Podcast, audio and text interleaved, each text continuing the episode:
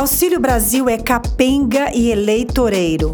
Miséria bate recorde e penaliza 20 milhões nas metrópoles. Queda da inflação é artificial e de curto prazo. As cotas de gênero como alternativa para mais mulheres na política divulgação oficial da Carta às Brasileiras e aos Brasileiros em defesa do Estado Democrático de Direito. Lula se encontra com Fiesp e também se prepara para o início da sua campanha à presidência da República. E vamos saber quais foram os destaques nas redes do PT. Eu sou Thais Ladeira e esse é o 13 Minutos, podcast semanal de notícias do Partido dos Trabalhadores e das Trabalhadoras.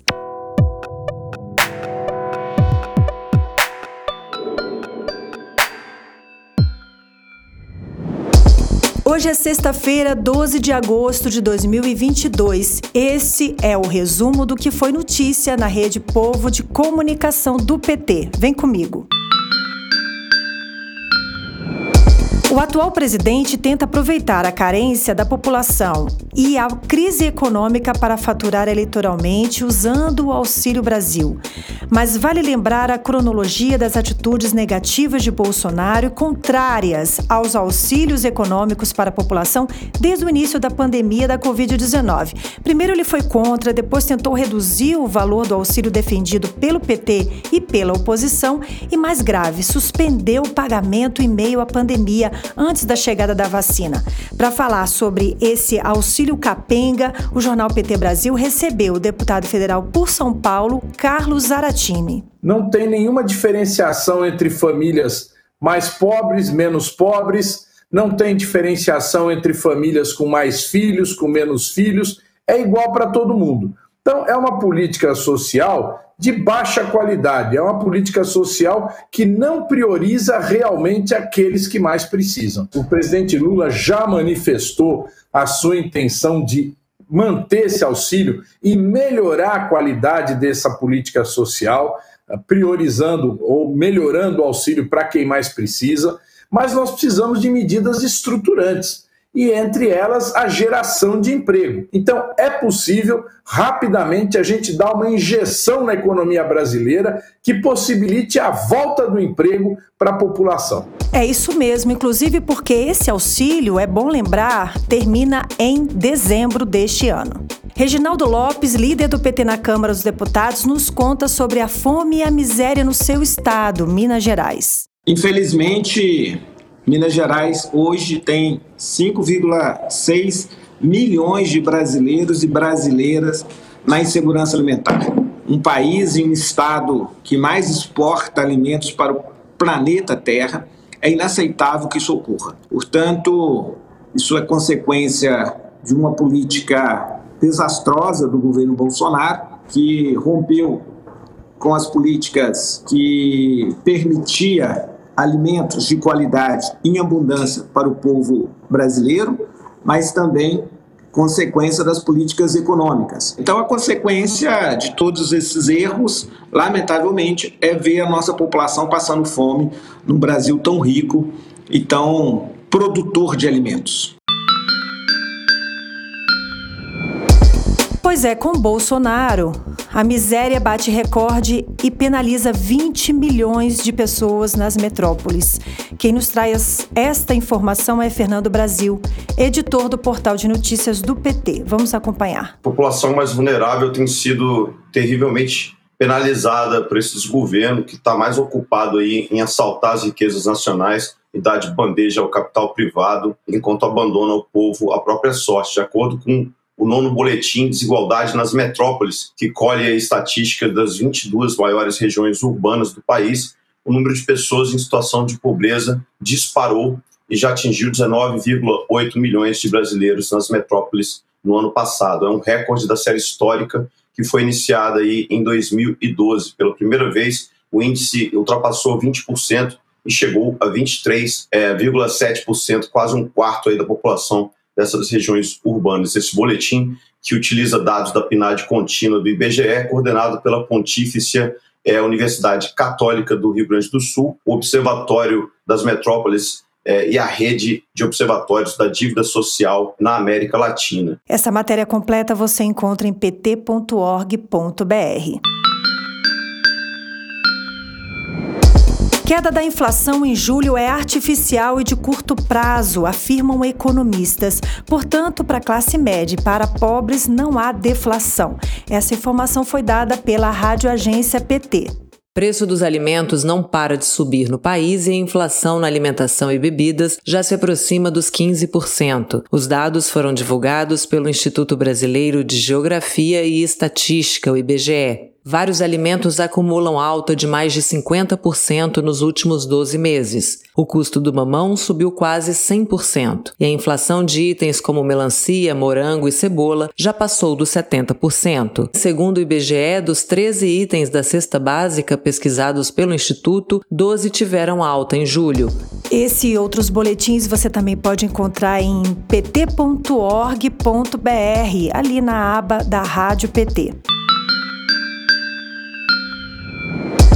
Hora de esperançar. Vamos de Lula pelo Brasil? Bora!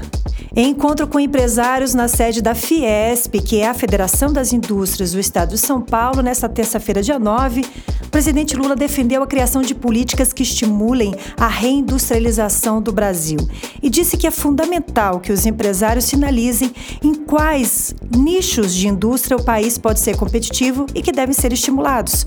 Vamos acompanhar. Quantas e quantas viagens eu fiz levando empresário para o exterior? Eu achava que o presidente pode abrir a porta sabe, numa política de comércio exterior. Mas quem faz negócio é o empresário. Assim foi para a Índia, assim foi para a China, assim foi para a Rússia, assim foi para os Estados Unidos, assim foi para toda a América do Sul. Nós visitamos todos os países da América do Sul. Nós visitamos 29 países na África.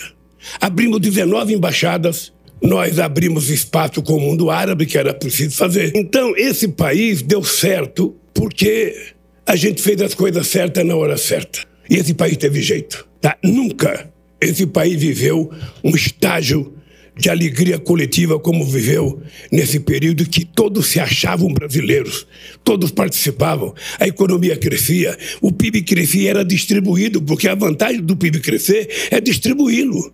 Esse país, ele deu um salto de qualidade. Eu não estou voltando para ser presidente da República para fracassar. Eu tenho dito para o Alckmin eu estou votando porque eu sei que a situação do país está pior e sei que nós dois vamos resolver esse problema.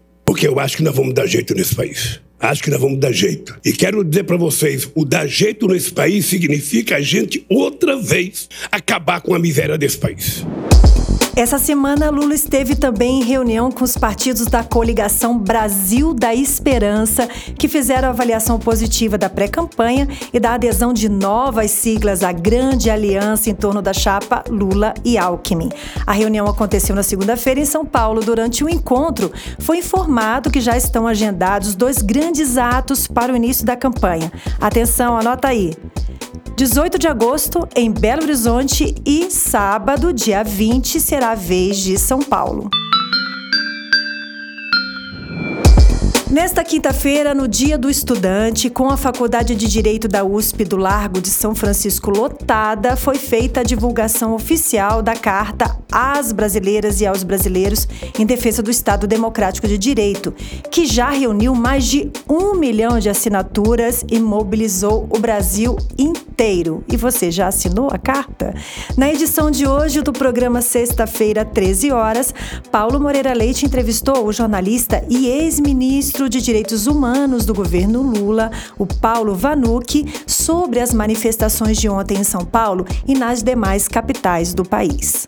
Foi uma beleza que só em São Paulo juntaram é, três atos magníficos com muita gente, entre 10 e 15 mil pessoas, e isso no Brasil inteiro. Muito importante, Paulo, mas só lembrar que o que nós não podemos cair é numa visão de que não, o ato foi espetacular, já ganhou. Porque o maior adversário numa campanha eleitoral é qualquer noção de já ganhou. Você pode assistir essa entrevista na íntegra na TV PT. Não faz muito tempo que as mulheres brasileiras conquistaram seus direitos políticos. E apesar de representarem cerca de 53% do eleitorado, só ocupam 77 das 513 cadeiras na Câmara dos Deputados e 13 das 81 cadeiras no Senado.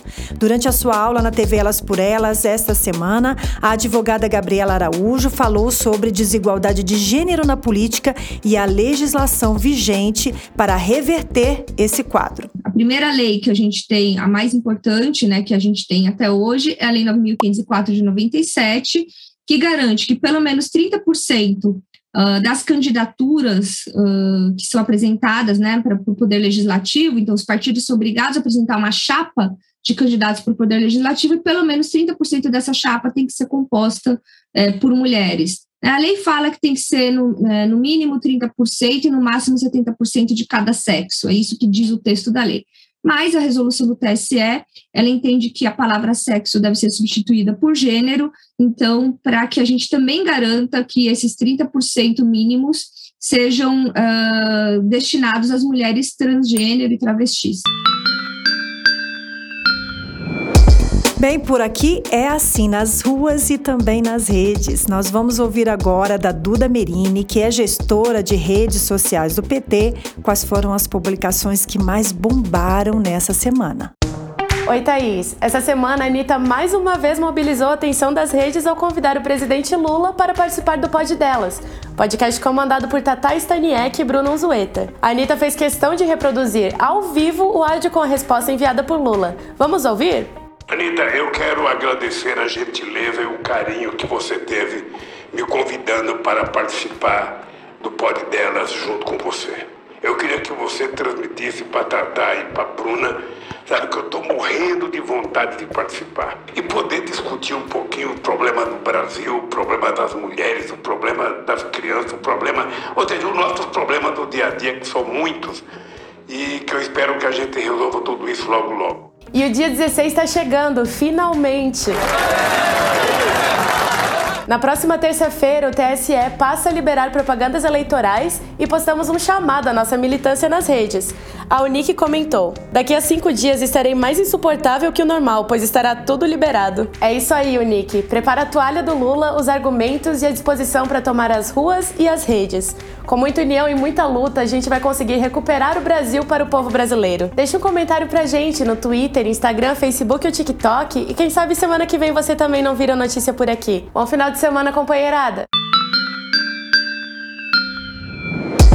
Esse foi mais um 13 Minutos com os destaques dos últimos dias na Rede Povo de Comunicação do PT. Se você ainda não segue o 13 Minutos no seu aplicativo, clica aí no botão seguir para você não perder nenhum episódio. E se você gostou, pode deixar cinco estrelas na avaliação, as cinco estrelas vermelhinhas do PT, por exemplo.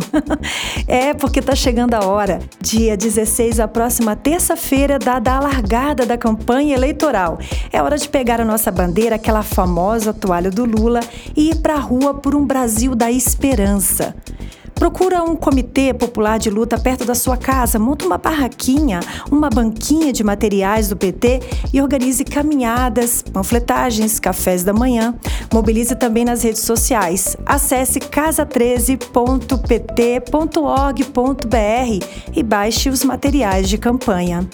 Até a próxima sexta-feira, um ótimo final de semana.